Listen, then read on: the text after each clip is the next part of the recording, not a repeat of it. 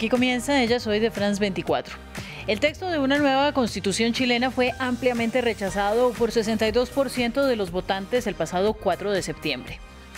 Ahora el presidente Gabriel Boric busca ampliar su gobernabilidad para crear un nuevo texto que sea aceptado y que finalmente reemplace la Carta Magna hecha en tiempos de dictadura.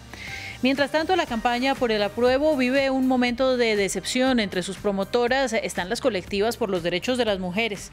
Y es que el texto rechazado iba a ser una de las constituciones más feministas del mundo. Sobre las causas de este rechazo y lo que se podría plantear para el futuro, vamos a analizar. Y para ello nos acompañan eh, Karina Nojales, eh, quien es eh, vocera de la coordinadora feminista 8M en Chile.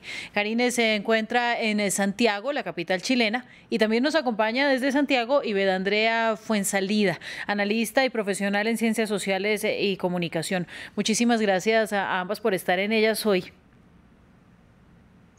Muchas gracias a ti, eh, Ángela, por esta oportunidad de analizar ese, ese gran dolor que significó para las feministas el haber, el haber rechazado el domingo por amplia mayoría. Bueno, pues entonces entremos en materia. Eh, quisiera comenzar con Karina.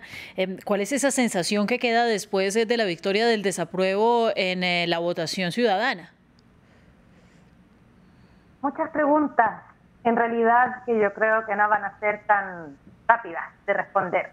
Estamos ante una elección que por primera vez eh, obliga a la participación de todas las personas mayores de edad en el país, ¿no? Y esto hizo cambiar de una manera bastante inesperada el comportamiento electoral largamente asentado en las últimas cinco elecciones eh, del país. En segundo lugar, una de las preguntas que articula el análisis es qué es lo que rechazó la gente cuando rechazó. Y en ese sentido no es posible afirmar categóricamente que lo que fue rechazado fue la propuesta de nueva constitución. ¿no? Claro, es muy difícil entender realmente qué partes del texto fueron las que la ciudadanía definitivamente no quería adoptar para, pues, para su vida diaria. Y aquí quiero preguntarle, Ivette, pues claro, en este proceso entra ahora la tarea de reconocer eh, que hay que reformular algunas cosas, no hay de otra. ¿Por qué perdió fuerza la campaña? Del apruebo, claro.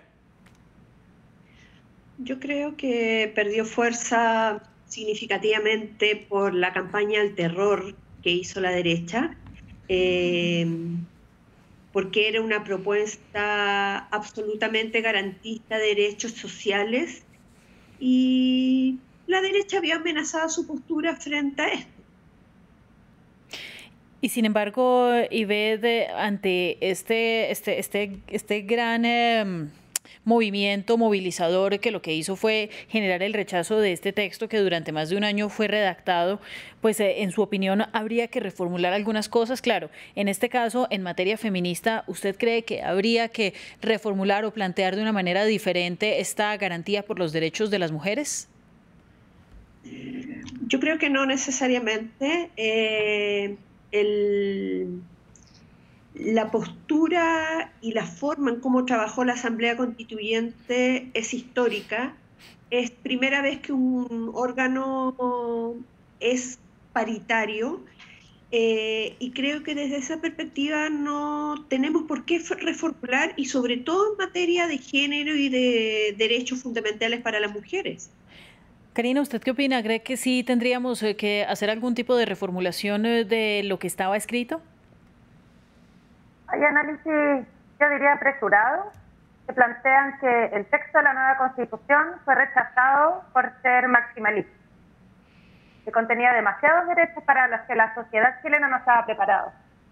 Yo no estoy de acuerdo con ese análisis porque la población no fue a votar rechazo porque estaba en contra, por ejemplo, del reconocimiento de los trabajos domésticos y de cuidados o en contra del reconocimiento del derecho a una vida libre de violencia de género para niñas y mujeres y disidencias sexuales. ¿no? no más bien eh, se votó a partir de un desconocimiento de estas normas. Hubo una campaña de desinformación como describe. Y por otro lado, ese tipo de normas, particularmente las de género, concitaban una adhesión bastante grande en la Sin embargo, esa adhesión tuvo la fuerza suficiente para desinstalar mentiras que en otras materias fueron determinantes para que la población por ejemplo, eh, que con la nueva constitución no iba a haber derecho a la vivienda propia, se iban a expropiar los fondos de, pensiones o de jubilación, porque el país se iba a dirigir producto de la plurinacionalidad. Estas mentiras, que no eran parte del texto, tuvieron más fuerza que una serie de otros derechos que siguen contando con amplia adhesión la ciudadanía, incluyendo los que he dicho con Matías bueno, eh, usted está mencionando un tema importante, eh, Karina, y antes de continuar con la siguiente pregunta, le quiero pedir que se acomode un poco el micrófono eh, porque la escuchamos un poco entrecortada. Y mientras tanto, pues, Ibe, retomo con usted para hablar sobre esta parte de la propuesta que fue una de las más polémicas y es el tema del planteamiento de un Estado plurinacional en un país donde el 13% de los ciudadanos pues pertenecen a etnias y a comunidades indígenas em, y que algunos expertos analizan que habría podido redactarse de una manera un poco diferente eh, pues para que hubiera quedado la gente más satisfecha. ¿Usted qué opina? No, yo estoy absolutamente de acuerdo como, como fue redactada. Eh, yo creo que hubo mucha desinformación, mucha noticias falsas de diciendo que iban desde que la justicia no tenía por qué ser diferente para mapuches eh, o de cualquier etnia, frente a los chilenos y nunca fue así. El concepto de plurinacionalidad se refería a reconocer nuestros ancestros y los lugares y territorios que tenían todos los pueblos indígenas, eh, reconocer su cultura, sus costumbres, sus religiones. Eh, entonces creo que eso no habría que cambiarlo, yo estaría a favor de mantenerlo. Bueno, entonces eh, vamos a darle un poco la vuelta eh, al enfoque de la entrevista para plantear lo que ustedes quieren plantear y es eh, cómo deberían estar estructurados los derechos de las mujeres en un eventual nuevo texto para reemplazar la constitución de la época de Pinochet. Karina, ¿en qué se concentraron para esta primera redacción y, y qué esperan que aparezca en el nuevo texto? Bueno, en el trabajo de la Convención Constitucional eh, existía la posibilidad de construir normas a través de iniciativas populares. El trabajo de las constituyentes feministas, en conjunto con las organizaciones sociales feministas del país, consistió en construir todas las normas que día eh, fueron rechazadas en el nuevo texto a través de iniciativas populares. Paridad, derecho a la libre de violencia, derechos sexuales y reproductivos, eh, reconocimiento de los trabajos cuidados y enfoque de género en el sistema de justicia.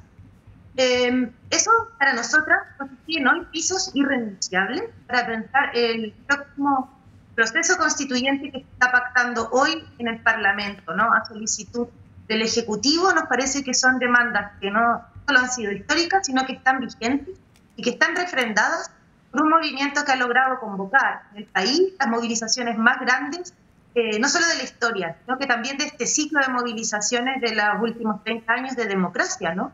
Por lo tanto, el movimiento feminista no, está pensando hoy en dar paso atrás o retroceder de, las demandas planteadas. Esa es una cuestión, ¿no?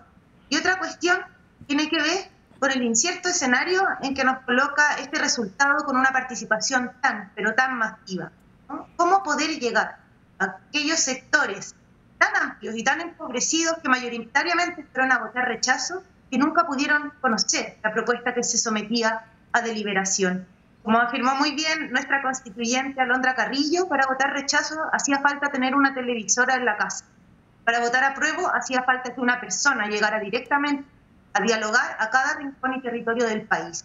Por ahí transcurren más bien las tareas en este nuevo escenario, que también se ve desalentador en el sentido en que el nuevo proceso constituyente que se está pactando probablemente va a ser con una participación mucho más acotada de sectores sociales y va a quedar depositada en los partidos que durante estos 30 años han administrado el régimen neoliberal y que han sido impugnados también eh, por la población. Y en ese sentido, ya para ir cerrando, Ivette, pues ¿en qué debe enfocarse ahora el trabajo feminista eh, para esforzarnos eh, o esforzarse más bien las mujeres chilenas para que estas ideas y estas necesidades por los derechos de las mujeres queden consignadas en una nueva Carta Magna para Chile? A ver, eh, yo creo que vamos a tener que conversar mucho Eh, yo no estoy muy de acuerdo con la forma que se va a, redactar la nueva constitución. Hasta el día de hoy todavía no sabemos si va a ser a través de una asamblea constituyente, a través del Parlamento. Eh, si es en el Parlamento, yo veo que va a ser bajísimo el nivel de participación femenina. Ellos no tienen el concepto asumido, el concepto de paridad, y creo que esos son puntos que no hay que transar para, para la redacción de la nueva constitución. Bueno, y está también el tema del aborto, que no solamente es uno de los más polémicos en Chile y alrededor de los países latinoamericanos, sino uno de los puntos eh, que ustedes no estaban dispuestas a negociar y es eh, esta garantía por los derechos sexuales y reproductivos. Por favor, eh, ya para el cierre, Ivette, solamente le quiero pedir un paneo grande de lo que ustedes aspiran a que aparezca en el tema de derechos sexuales y reproductivos. Sobre todo, yo creo que educación sexual en los colegios, eh, para las niñas y niños en edad escolar, eh, y también que la maternidad sea una decisión íntima de cada mujer, que no se imponga a través de una ley o de una constitución, que sea cada mujer la que delibere en su sentir íntimo todo, todo lo relacionado con su sexualidad y los métodos anticonceptivos para usar. Pues eh, y Karina, los resultados eh, ya se dieron, el proceso cambió y ahora estamos a la espera de que Chile nuevamente se encamine para continuar con este proceso constituyente. A ustedes eh, gracias por haber estado con nosotros en ellas hoy. Lamentablemente el tiempo es eh, inmensamente corto para poder abordar tantos temas que estaban consignados en este proyecto de constitución, pero el agradecimiento también para nuestros televidentes por estar con nosotros y nos vemos próximamente en ellas hoy.